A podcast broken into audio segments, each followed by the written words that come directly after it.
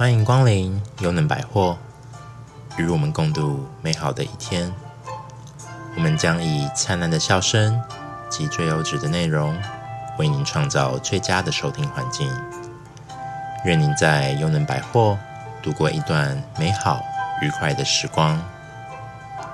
优能百货全体员工祝您收听愉快。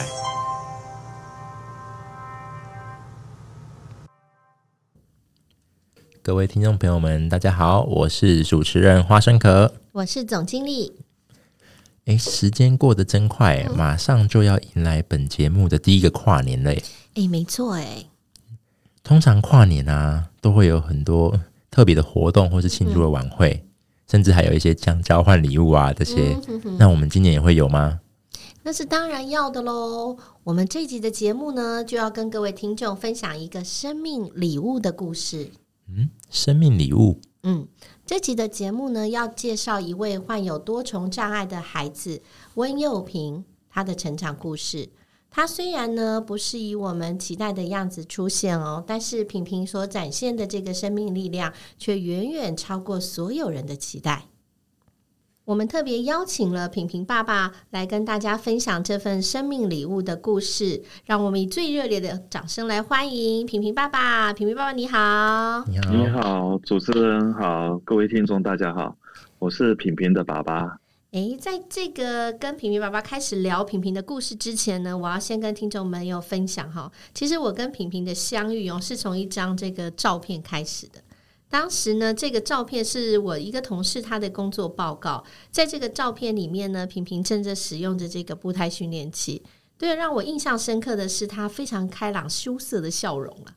从他的笑容里面呢，我们可以感受到父母给他的爱和他背后坚强的支持力量。所以呢，今天我们特别邀请了这个平平爸爸来跟我们分享是如何在这个平平的成长过程给他支持、给他力量的。这个平平是第一个小朋友吗？嗯，是的，他是第一个。哦，这个第一胎就生出这样的小朋友，应该是、嗯、是没有在预期内哈？根本没有在预期内，而且是很惊恐的出生。对啊，平平是我和太太多年结婚。大概七年吧，所期盼的宝贝。嗯，当太太怀孕的过程中啊，都是很顺利的。嗯，哦，太太连孕吐都没有吐上几回，一直到入院待产。嗯哼。然而在生产的过程中发生了意外。嗯，平民在出生的过程中啊，因为产程拉得过长，就发生了难产。嗯，啊，在医护人员在推挤子宫时，造成了子宫破裂。哇！啊，心跳急速的下降，因为当时。我人在场，嗯，从心跳一百四十四下一直掉掉掉到八十，医护人员就发现情况不对了，嗯，然后缺氧过久了，所以他才紧急通知主治医生剖腹生产，嗯，对，他就是这样子出生的。哇，所以其实，在怀孕的过程当中，其实是很顺利的，没有预想到这个状况，等于是一个意外产生的。是的。现在平平是几岁？像平平已经十岁了，已经十岁了。对对对。哦，那从他这个意外的来到我们这个世界上啊，到现在呢，这个过程呢当中，想必是非常的艰辛哦。一开始是怎么让他度过？其实我看到照片的时候，品平已经是拥有灿烂的笑容了。对，是的。我想品平的成长过程中啊，嗯，我分成三个阶段。第一个阶段是零到三岁。嗯。啊，品平是因为。生产过程中缺氧过久嘛，所以造成他的重度障碍。嗯，在医院住了两个月。嗯，我们终于可以领回家。嗯哼，但是他在医院住的这两个月当中呢，对，他出生第一周开始就一连串的复健治疗。嗯哼，经过了那个医生的诊断，认为是基底核受损，影响了肌肉骨骼。运动与协调，并也罕见的影响到颞颌关节的活动，嗯，就是无法张口。哦，无法张口。嗯哼，对。然后以口腔、舌头的感知异常，所以在两岁半之前呢，他是无法自行的咀嚼跟吞咽，全靠着就是鼻胃管在喂食这样子。那爸爸在两岁半的时候，婷婷出生的时候，因为他的出生的这个意外嘛，所以他在医院住两个月之后，他就是带着管子回到家里。对，他带着管子，还有带着嗯哼血氧机回家，所以睡到半夜，那个斜阳机如果在阿浪的话是被吓起来的，对。啊，哇，不容易，对，真的，嗯，是要很注重他的那个卫生系统。哦。然后刚刚有说过，他不仅吞咽的功能，还有呼吸、肢体活动以及认知功能上有多重的障碍。为了照顾他呢，然后我们两个人只能。由太太请了育婴假，嗯哼，这个漫长的复健之路啊，当时我们没有太多后援可以支援，嗯哼，照顾平平啊，一直是我们夫妻俩一起啦，经济上当然是一大隐忧啦，对呀，因为毕竟有一个人留职停薪嘛，啊，平平的妈妈是留职停薪。先两年，但是后来我们又跟他们长官讲说，能不能再延役？嗯哼，然后所以我们总共请了三年。嗯，那如果不能顺利的复职，那妈妈可能会被解雇。嗯哼，所以当初我们也想要如何让平平会更好，所以我们也是会迷惘的，有时候也很累很疲惫。我们但是我们没有退路啊。嗯，所以没有太多时间可以让我们停留想，一技能向前看，而我们也一直。在积极的复健，一方面也寻找适合平平的托育环境。嗯哼。后来我们就找到我们苗栗的右岸早疗中心，嗯、但是那时候的儿童早教中心呢是不收有鼻胃管的儿童，对所以我们每天呢三到四个小时都是会帮他固定的拍背啊、抽痰，嗯，以及喂食，都希望平平的身体能够更好。也为了妈妈能够做。复职的准备，妈妈那时候为了平平的吞咽跟营养，和治疗师有多方面的讨论，尝试用口进食，并进行了口腔的训练，嗯哼。最终的评估是说让平平把鼻胃管拔掉，嗯经过了两个礼拜的折磨，嗯哼。终于能够让他有口进行。吞咽食物的功能，嗯、然后当初大家都觉得是很不可思议啊，嗯、哼因为平平做到了，嗯、哼。然后三岁之前就进入了儿童早疗中心，这样子。哇，这个零到三岁感觉是一个一开始最大的挑战，不光是父母，品平来说也是一个大挑战哎。是的，所以当初我们嗯。那三年不知道怎么过的，嗯、对，现在回想起来都不晓得是三年是怎么熬过来的。对对对，不过这算是奇迹出现了哈。哦、那三岁以后就很顺遂了吗？没有呢。第二个阶段，我想四岁到八岁好了。嗯哼，因为这个复健是很漫长的，还有很多的问题要等着我们去克服。嗯哼，例如他那时候的身体有过度的张力，有头部控制不佳，还有口腔的高度敏感性，吞咽就会困难，呼吸也缺乏肌耐力。嗯哼。再加上他自己三岁前都还没有办法自主翻身，嗯、所以在这个辛苦的复健过程中啊，嗯、因为我们住苗栗嘛，常常去台北跟台中，嗯，多地的长途奔波、嗯、啊，你看小小的，就是跟 baby 一样，再苦再累啊，再艰难啊，嗯，平平也都一一克服了。当然，我们父母亲也是很累，很辛苦，也见证了这个很奇迹般的成长。对，到第三个阶段就是九岁到十岁嘛，哈，然后九岁我们就让他进了小学的特教班，嗯哼哼，上学了，对，上学了，因为他是一般正常的小学，它里面只是附设一个特教班，嗯哼，其实我们身为我们的家长啊，对，很怕平民受到不公平的待遇，嗯哼，也很怕其他正常的小朋友会欺负平平，嗯哼哼，不过。我和妈妈把苗栗市所有的特教小学，我们都去看了一遍，嗯、所以选择的某一所小学啊，嗯、因为我觉我们感觉到老师的教学方式跟互动，嗯。哼，都让我们家长很安心，嗯哼，所以我们就让他就读这一所学校，这样子。嗯，所以其实品平现在是小学生喽？对，他是小三的时候进去的，嗯哼，对。哦，所以现在平平也算是跟大家一样了哈，去学校上学了，听起来是相当的不错。可是其实从他出生一直到他现在就小学三年级去当一个正常的这个学生，这个过程听起来是相当的艰辛，相当的不容易。他这么小的小朋友就要跟着父母这样子四处奔波，寻找可以帮助他的方法，寻找资源。其实平平这样的在短短的这几年这样子整个成长的过程，听起来却是相当的沉重，也是相当的不容易哈。没有错，没错哈。所以平平他其实讲真的，有一些如果我们是在讲，就是有一些家长生的这个孩子，其实心里的矛盾很大，他不理解为什么会碰到这样的一个事情。所以如果就平平爸爸自己来看，平平的这个意外的出现，他的存在对你或者是对家人，基本上有什么样一个特别的意义存在吗？嗯，好，就回到刚刚平平出生的时候，嗯、我们看到。我是其实是中午出生，我下午才看到平平。嗯哼哼，因为那时候，对，你想想看嘛，嗯、所有的都在急救中哦。嗯、我看到他的时候，是身上插满了六七条的卫生管线。嗯，心里真的很心疼这个小孩，但真的很不想去面对。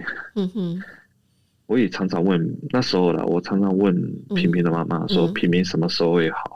嗯，其实这是一个很困难的问题啊，我们都没有答案。嗯哼，只希望平平那时候可以活着。嗯哼，当妈妈嗯。生产完之后，第一次下床到小儿加护中心看平平的时候，嗯哼，那时候复健老师刚好在旁边，就积极的告妈妈说明说，平平是一个与众不同的 baby 啊，嗯，有坚强的生命力跟忍耐力。妈妈就被这个小平平的附件是感动到，嗯哼，既然我们都已经遇到了嘛，嗯，就对，没有办法再回复之前，嗯哼哼，所以我们就一起用乐观积极的态度去面对这个问题，然后给孩子一个机会，嗯哼，心里想着相信爱，相信奇迹能够引导我们和平平向前走，嗯，当然还有家人一些支持，像外公外婆啊、舅舅阿姨等等的，嗯，还有朋友上的支持，嗯。这样子，嗯，一开始的时候，平平就是出生的时候，妈妈第一次见到了呃幼儿的这个加护病房里面啊，看到的这个平平，第一眼的时候出现了这个复健老师这一人哈，我觉得好像是遇到的贵人哎。如果当时他看他的时候没有老师在旁边的积极的，就是说明或者是给予一个打气，我想平平妈妈心里一定相当的痛啊哈。对，然后刚之后呢，我才知道，嗯，这个复健师。对，是我们之前一个卫福部部长的女儿，真的哦，哇哦，真的，对啊，所以这不经意哈，所以其实常常还是要说一些鼓励的话，嗯、因为不知道在什么时候会带给别人力量。嗯、所以，可是品平的出生应该相对对你们夫妻来说是一个很大的一个打击哈。对，因为这个意外嘛，对。其实我们夫妻俩也会很自责，嗯，因为他的病况哦是。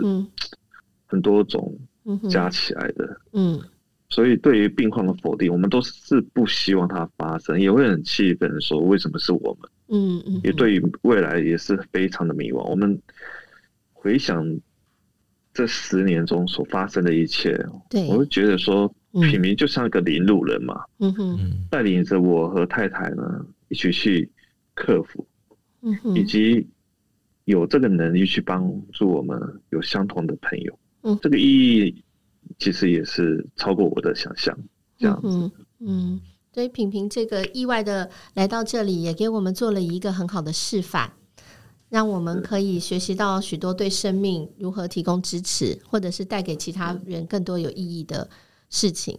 家里其实因为我工作的关系，我们也常常接触到有一些家长或家里面有一些障碍儿童。那今天也很想请平平爸爸以过来人的这个身份，跟其他的家长来分享，就是如果我们这个家长遇到家里有障碍儿童的话，对他们而言最重要的事情是什么，或是重点是什么？要注意些什么？注意的部分就是婴儿在刚出生的时候，他所有的功能都还在成长。嗯哼。他主动的探索学习前，就需要很多外界给予被动的资讯嘛，来见识它的功能与能力。有一种早期发现、早期治疗的概念，越早复健，恢复的状态越越好。所以我们不会放弃对平平的治疗。所以在治疗师的鼓励下，我们就跟他一起努力。而平平的表现也让我们发现，小孩真的是有无限的可能。平平曾经是医生哦，放弃，终身要卧床，离不开机构的。但在不断的复健治疗中呢，你会发现这个是小孩有他的足够的韧性。嗯哼，所以在医师的眼中，他是认为是一个奇迹的。嗯，在影平学会翻身之后，一度。尝试想要做起来，但是都不怎么顺利嘛。所以日常的复健除了拉筋，还有站立架的练习。对，因为它是基底核出现了问题了，所以影响全身骨骼跟肌肉运动的协调。嗯哼，控制性、张力性，同时也影响他的语言发展。至今他也不会讲话，但还好了，我们最终还是有寻找一到一位神经小儿神经科的那个慈井上医生。他告诉我们很多能够让平平一些复健的方式以及认知能力。他评估中，对品评的认知能力比实际呈现出来的更好。最重要的是，品评的学习动机很强。动机是能够让他刺激成长的动力，以及呈现出更好的发展潜力。所以，所以很神奇的时候，他翻身成功了，从翻身到。做跪姿的姿势，就像就是像日本人有没有？对对，嗯，是像做 走日式风格就对了。对，日式风真的很神奇。日式风就对了，品平可以做一个日式的这个坐的坐姿。对。嗯，哎、欸，平平在这个过程当中，虽然他动机，爸爸讲品平学习的动机很强，就是这个动机是刺激他成长的一个动力啊。但是品平在这个漫长的这个复健之路，他没有排斥过吗？他会不会自己有抗拒过，啊、想偷懒过？这时候怎么办？会，他他会偷懒，但不会抗拒。哦，他，他就是他会偷懒，但是不会抗拒。对，但是个性还很温和哦，很像很像日本人的个性，很温和，就是没有抗拒，但是就是故意就偷懒一下哈，就是稍微不配合一下这样子。对对对，哦，真的是很温和。所以你想嘛，他到躺到坐到站，看到的视野就是完全不同。所以医生呢也是跟我们讲说，促进他的认知、主动学习力。然后跟我们有一种步态训练器，可以让他嗯看得站起来，嗯，看得更远，看得视野又不同。对，爸爸讲这个真是很重要，嗯，就是我们提供不同的这个高度给这个需要的人，让他们可以靠自己的力量看到不同的这个世界，这个真的很重要。不会只有躺着看着天花板，或是坐着看得比较低的视野，这真的是很重要。这真的很重要，因为我们看过太多的小朋友，嗯。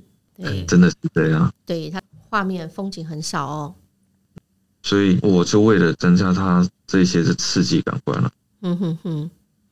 除了在家里复健跟复健医院做复健之外呢，我们就是尽量让平平对生活中不要让他感觉到太大的压力。这是复健师提醒我们的，将复健融入生活，但是不要跟他讲是我们在复健。让他自然而然的去走路啊，所以妈妈就想了很多的招数，在嗯。做中学生活机制学习，嗯，让他逐步的进步。嗯，那我的话就是去找各式的那个复健器材，爸爸负责设备类就对了，妈妈负责软体技术。对，对，然后我们买进来让平平使用，让他能够提升能力。嗯哼哼哼哼。所以让他在家里也能做，医院也可以做。家里啊，其实有障碍儿童啊，对，其实并不是自愿的嘛，嗯哼哼，所以也不是他想要的，所以不要感觉到有任何丢脸。你想想当初嘛，为什么要生这个小孩？嗯哼，你就会挺过来。对，嗯，虽然会面对到很多异样的眼光，嗯哼，但是你把他们摒除掉，因为照顾他们。照顾这个小孩并不是他们，嗯哼，嗯，所以当下呢，就像讲昨天好了，对，昨天去接小孩，有一个路人甲就跑去问我太太：“这小孩怎么了？”他说：“这生病了吗？生什么病呢？”嗯哼哼，我太太嗯，也不想再跟这种人解释了，就直接嗯。开车就走了，嗯，真的，台湾很多这种人，就连我去日本的北海道玩，对，因为我们之前疫情前，我们常常去出国日本玩，因为我希望平平看到不同的东西，趁我还能抱得动他的时候，嗯哼，制定了我很多旅游的计划，嗯，所以日本从北到南，我几乎都玩透了。当然啊，经济上的也是一个很大挑战，但是我在想，如果此时不做，待何时呢？当下呢，不要怕，嗯哼，不要怕，当下你不要觉得害怕，因为你越害怕，你越走不出家门，嗯哼，对不对？嗯，当下如果你觉得需要求救的时候，你就打个电话给亲朋好友，或是社福机构，嗯哼，来调试自己的压力，嗯哼，一定会有人帮你，这会让你的路更走得更远。更长，嗯，你不要，千万不要自己独自硬撑，嗯哼，因为你并不是很孤单，喘口气，休息一下再出发，嗯哼，会更舒服一点，嗯。这一点真的是很重要，就是当我们碰到困难的时候，或家里有障碍了，不管是父母啊、周边的人，我们就是不要自己太自责。面对漫长的这个路，我们需要大家共同来支持。这个也是我们特别希望这个平平爸爸呢，到节目里面来跟大家分享平平的成长过程，还有他们夫妇是如何去面对这个人生给他们的挑战。这样子的一个模式分享给大家，也希望大家透过呃节目去做一个进行的一个交流。我觉得平平爸爸今天带了一个很好的示范，哈。那我们也很感谢平平爸爸来接受我们节目的访问，跟我们分享了很多感动的这些生活点滴啊，平平的成长经历啊。当然，他我们先前在这个节目之前呢，还有 run 很多，他很多的这个小的这个插曲都没有在节目中分享哦。很可惜哈，像他，对对，像他，但是我觉得啦哈，这时时间的关系，我们希望下次还有机会呢，也可以跟平平爸爸多互动。我希望他能够多交流一些自己跟平平互动成长的这个经历，让其他的家长得到一些支持。那品平呢，我觉得就像是上天给予我们的一份独特的礼物，透过这个礼物呢，可以让我们感受到生命的美好。而且我们可以学习如何在不完美的生命当中，还可以努力的绽放出光亮，还给周遭的人力量哈，做一个领头人。那这个我们今天呢，再次感谢平平爸爸的分享，谢谢你来到我们的节目。那这个呃，听说这个幼平很喜欢音乐了哈，心情好的时候会跟着哼唱，对吗？对，他很喜欢音乐。哦，没有错哈。所以为了感谢这个平平爸爸呢，虽然我们没办法跟平平。这个说话哈，但是我们今天呢，节目的最后也准备了这个一个小礼物要送给平平啊，是一个惊喜啊。嗯，我们也谢谢对对，我们也准备了一首歌啊，好，但是呢，因为没有办法请来原唱啊，哈，等一下我们就会请这个首席主持人花生壳来代表现场，他现在已经躲在里面开始发抖了，比平平还害怕哈。那虽然我们做的不是太完美。但是呢，这一集的节目充满了我们对平平还有平平爸爸、平平妈妈所有周边的人这个最大的一个祝福，希望你们一切平安。如果家里有障碍的，不要放弃自己的小孩，大家一起加油。对，我们一起加油，一起加油，然后给所有障碍的儿童、给障碍的父母多一点力量的支持、心灵的支持，大家互相来走这条人生的路。分享大家的礼物，再次感谢平平爸爸到我们节目来，谢谢。好的，谢谢，谢谢爸爸，谢谢，拜拜。